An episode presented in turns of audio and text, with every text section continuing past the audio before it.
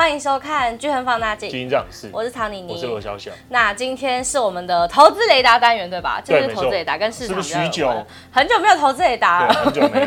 大家来讲中国啦，对啊，因为中国近期有连串的负面新闻出来嘛，先其实。之前很大就出了债务问题嘛，嗯、然后原本大家认为说碧桂园是很安全的一家房地产公司，因为它相对相对财务上是比较保守。那可能没想到最近碧桂园的那个债券，他想要跟大家重新讨论可不可以把那个债务延期，就延期再还。哦、因为原本啊，绝大部分的中国的房地产公司，我觉得都是一样，就是去年有疫情限制嘛，嗯，所以理论上来讲，去年应该是最惨的一年。大家都合理认为说，去年年底那个防疫限制被解除了嘛，所以大家都会认为说，今年只是可能。反弹十 percent、二十 percent 还是反弹三十 percent 的这种预期嘛？嗯、那今年的话，没想到其实比大家想象惨非常多。因为我们以刚才提到那家碧桂园为例，正常情况之下，它平均每个月的那个房地产销售金额大概是四百多亿到五百亿，去年变成大概平均大概只有三百。那没想到今年呢、啊，惨上加惨，七月份我如果没记错，只剩下一百二十亿。所以比烂的时候再更烂呢。所以如果你的企业在做预测的时候是用没那么保守的情况做预测的话，那自然而然现金流就会出问题嘛。那、嗯啊、这就是为什么他的那个债息没办法如期支付的原因。嗯，因为现金流出了些许问题。嗯，这是一个。那另外的话就是不会只有他做这么乐观的假设，可以预期很多中国的房地产开发商都是用相似的假设去做，所以今年的财务状况都会受到冲击。因为今年就是销售大家都很差。那这个时候又会再带来下一波的负面冲击。有一些投资工具，如果他买了很多房地产相关，不管是发行的债券，或者他直接借钱给房地产公司，那房地产公司出问题，他们是不是也会连带出问题？所以后来就整个连环对，就是一个叫中融的嘛，中融是信托公司，它就是发行信托商品，就是被曝说有几个它的信托商品也是没有如期支付他该付的钱。再后来出现另外一家房地产公司叫远洋的，当然没有碧桂园那么大。可是也是出说，它有可能债券的那个债息支付也出现问题，那自然而然，今年大家都会有类似的一个负面冲击，就是他很怕。那所以我们今天这一集就是来来讲一讲，面对这件事情的时候，中国之后可能有几种不同的解法。因为我觉得台湾投资人对于中国股票有个很深的热爱嘛，所以其实中国基金过往是大家手上应该都会有。对，我觉得最主要就是我们要先从有没有类似的案例可以做探讨，然后中国可以怎么怎么画。就像是中国以前会。发生的有，有我们其他国家发生过类似的事情。回到其实有一个最相似的。就是九零年代日本灾难是从房地产跟股市的泡沫破裂开始，那之后陷入了失落三十年。日本那时候到底发生什么事？我觉得其实跟现在中国很像。日本它从一九七零年到大概最高峰啊，到一九八九年的时候，它的股市涨了二十倍，土地价格因为找不到它那个房地产价格了，所以用土地价格当当代表，土地价格涨了涨了快七倍，等于房价也是飙涨嘛。对，一九七零到一九八九等于十九年，这十九年几乎就是。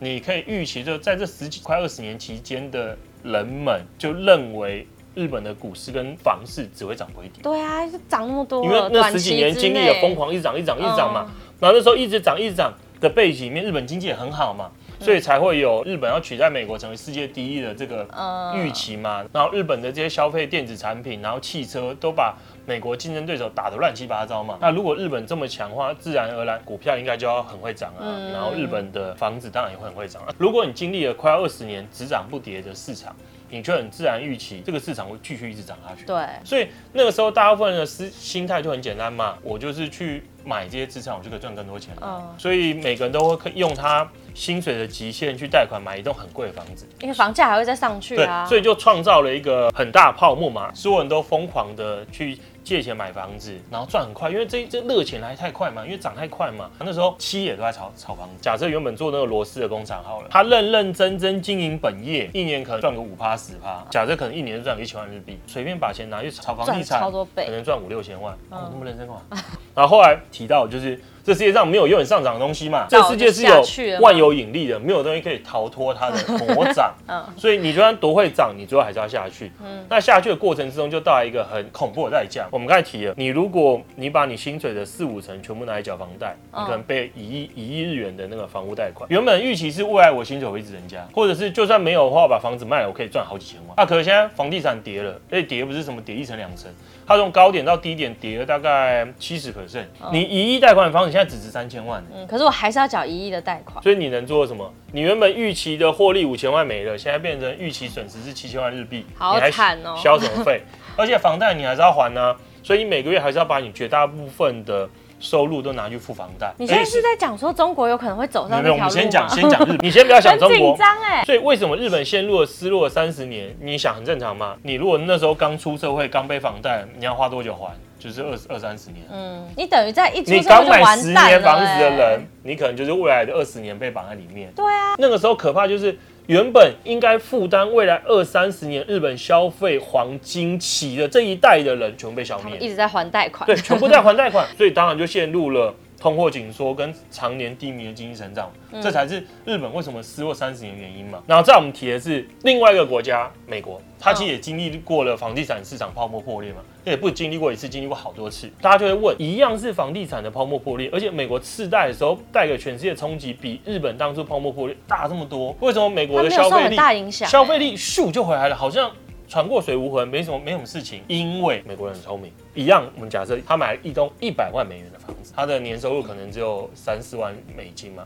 他们原本能买，是因为等于说我只要还息，我不用还本，我也不用缴头期款，所以谁都买得起啊。那他们的贷款政策一直都这么爽？没没没没，那个那是那个时候特例，那个时候银行敞开大门，大家疯狂竞争之下，那个时候银行新包了一种商品，他们把次级贷款打包成一个证券来卖给大家。嗯，那因为这商品卖太好了，所以就当然就希望银行可以发更多次级贷款啊，可以打包成一一包类似债券的一个组合证券，所以次级贷款就开始乱发，从原本的可能还需要付头期款，变成也不用头期款的，零头。机款，所以那时候很多人就做这件事啊。然后那个时候大麦克很好看，这部电影跟书很好看嘛，里面不就有一段经典？他为什么觉得情况不对？他去那个脱衣舞俱乐部，听到脱衣舞娘都在讨论买房子的事，嗯，吓坏了。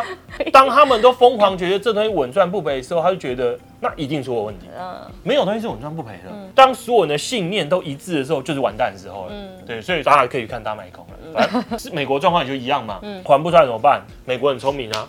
我不要啊，房子给你啊，嗯、你送你银行拿走，我不要，我就是不还嘛。嗯、他这样就可以完全全身而退，因为美国有那个就是完整的那个破产法，那都没有损害到任何人的权益吗？当然有啊，再来就是我们要提的债务跟资产是一体两面，一个人负债就是另外一个人资产嘛。对啊，假设说我把银行钱存在银行好了。我存在银行的钱是我的资产，嗯，对银行来讲那叫负债。你很多人就会想说，那我把负债打掉，是不是就大家都没事？当然不是啊，你把一部一部分的负债打掉，就等于一部分的资产消失掉嘛，算谁倒霉的问题嘛。嗯，很多时候的做法会是政府出来把这个负债吃掉。哦，所以美国是这样。美国有点不一样，那时候把全世界一起卷进去，因为他因为他的东西卖到全世界嘛，大家都应该都借联动债嘛，大家一起吃了很多损失。那最爽的就是那些直接喊破产，然后就我不要啦这种人啊，也不能这么说，也不能说，虽然说破产了，他们可以不用偿还，不用为了那个不值钱的乐色偿还那么高的贷款，嗯，可是他到重新建立起信用分数，重新回到正常圈，还是要经过辛苦的工作跟努力啦。只能说，我觉得他们想法就很简单，那你的债权人少拿一点钱，然后至少他是勉强可还的，然后让他重新重新活过来嘛。那他们破产其实真的很完善哎，就是他们并不会让自己整个经济就是直接下去，然后。没有没有没有没有有啊！所以美国那时候痛是一下很痛啊，嗯，零八年跌很惨而已。对，就是因为。它瞬间让你很痛，等于是经济的那个排毒嘛。那可日本不愿意，所以他那时候做法就是尽可能的把钱灌进去，让公司不要倒闭。嗯、所以日本就有非常多的僵尸企业一直在吸政府跟纳税人的血继续存活。嗯、所以确实痛是比较没那么痛。嗯，那、啊、可是这个付出就走非常非常久。嗯、那再来就回到今天的中国，所以我们可以看到嘛，台面上就有 A 跟 B 两个解决方案嘛。哦、A 就是日本版，B 就是美国嘛。短痛。那我们再好奇，那中国要怎么走？因为中国人。人都认为房地产是只涨不跌，所以对中国来讲，他们绝大部分的财富都储存在房市里面，房地产里面。假设中国的房地产市场真的崩盘的话，你说跌到像日本那样剩三成，中国就完蛋，民间的财富就就等于被消灭掉。理性来讲啦，如果中国最最最简单最好走路一个，就是我政府，因为一切问题都房价下跌嘛，对，房价下跌，所以大家不敢买房，房地产开发商才没有钱。如果房价又回涨，大家重新买房，房地产公司开发商的问题就没哦。所以理论上最简单的做法就是我疯狂，我就利率降到超低嘛，然后我大规模财政刺激政策嘛，我甚至我现金补贴你买房哦，像之前的棚户改造之类的，房价回来问题就解决了。对，所以这个是听起来最不痛的做法，只是不会有痛苦嘛。可是为什么中国政府不能这么做？因为中国政府欠的债已经太多，中国政府全部中央加地方加民间的债务加起来占 GDP 的比重已经聊太离谱了。他们已经没有能力再刺激，你不也不能说他不能再举债，可是对他来讲，这就是行走在一片未知的地方，所以对他来讲，他也不太想要这么做。嗯，因为这个也只是把问题往后推嘛。嗯嗯，所以这是为什么中国政府。这一次很明显，不论是货币政策或财政政策，都是用一点一点一点释放的原因在。没有那种大规模。对对对对，因为因为他怕，所以最好走的道路看起来中国政府也没有很想那么做。嗯，那、啊、剩下就是痛苦道路嘛，痛苦道路就不外乎就几个嘛，就是我们刚才提到的，一个人的负债就是一个人的资产，所以这个负债势必就要有人吃下去，只是谁吃嘛？政府吃，老百姓吃，公司持有资产的人吃。那政府吃看起来，目前政府没有很想要吃下去啊。老百姓吃。对对，再来就是，如果如果走日本道路，就是老百姓吃下去。因为中国很有名，它有那个就是针对老赖那些条款机制嘛。哦、老赖就是说赖账不还的人。嗯。中国因为有那个严密的监控跟社会信用分数，嗯、所以你老赖你就完了。小孩不不准念好的学校，不准坐高铁，出去可能行动不能坐飞机什么之类，就是他限制你的那个消费的那种。对，所以中国人不敢不还钱，就算房价跌了，你还是要还房贷。原因就在这，因为老赖太厉害，而且中国也只有针对企业的破产法，没有针对个人的破产法，所以一般老百姓也没透过办法透过破产的方式来重整自己的财务。所以我觉得他如果愿意完善个人破产法，然后让中国老百姓可以像美国当初一样。房子不要，你就拿去法拍。嗯，那我觉得他就很可能很快的走出阵痛，嗯，然后很快的一个复苏。但中国过去有类似用过这一招吗？没有，不是不是，因为中国过去也没有面临到现在的问题啊。哦，债务是逐步累积的，哦，之前都只要透过放松政策，房房子就回来了。所以之前确实没有遇过这个问题。嗯，那再来的话，就回到说，我们认为说中国中国政府会真的会怎么做？嗯，你说他会？走美国那一套，我我个人是很存疑，我认为几率不高，因为中国人的外号是什么？你要乱发言了，我要把我要把自己脸码掉。中中国人民的外号就是因为中国不是民主国家嘛，我不需要尊重人民嘛，你喜不喜欢或你想要什么不干我的事啊。中国人就是韭菜或煤矿嘛，它是可收割的一个资产啊。我管你的消费力怎样，我为什么要让你豁免这些债务？我为什么要让你让你破产重整？你就乖乖还啊。不是，可是大家乖乖还，大家的消费力就很差，那中国整个内需什么的也会很烂嘛？不是，就我们刚才提的嘛，一定要有个人出来负责这个债务啊。嗯，政府没有要搞啊，那也只剩人。那谁要把这债务吃下去？另外的话就是政府不吃，就是金融机构要吃。金融机构吃就等于是。我让老百姓不还房贷，这些房没了，你法拍屋全部收走，法拍屋过多卖出去更不值钱，所以银行要吃很大亏损。嗯，银行吃很大亏损，金融体系可能会垮掉。嗯、所以通常如果你要银行吃这么大亏损，就像是当初美国是有救助的哦，才把整整个金融体系稳住。因为中国能不能去救助他们也是个问号。嗯，所以我才说这样从各三方的权力跟势力的角力来看的话，中国老百姓把把问题吃光的几率最最大。啊，那这样。中国不就要下去了吗？也不用下去啊，我觉得，因为中国已经跌很久，可能你说也没也没地方再往下，就像是日本嘛，下周一路的盘整，盘整大概二十几年了啊。那对于像前面提到这么多人爱买中国，他们怎么办？看你买什么时候啊？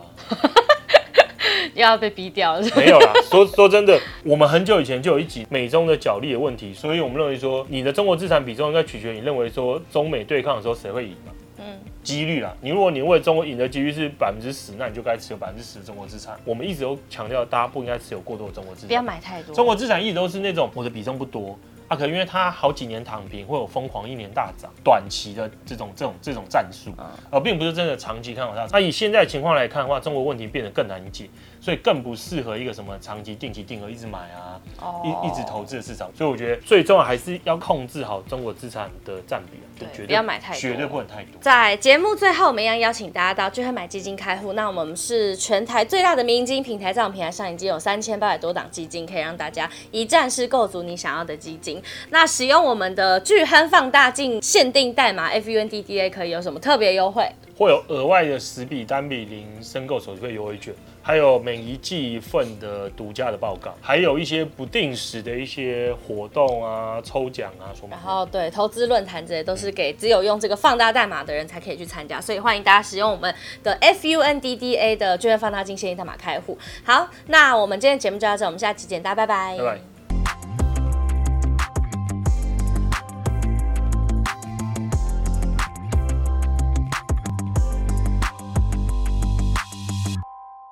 投资一定有风险，基金投资有赚有赔，申购前应详阅公开说明书或投资人须知。本公司经主管机关核准执照字号为一一零金管投顾新字第零零八号。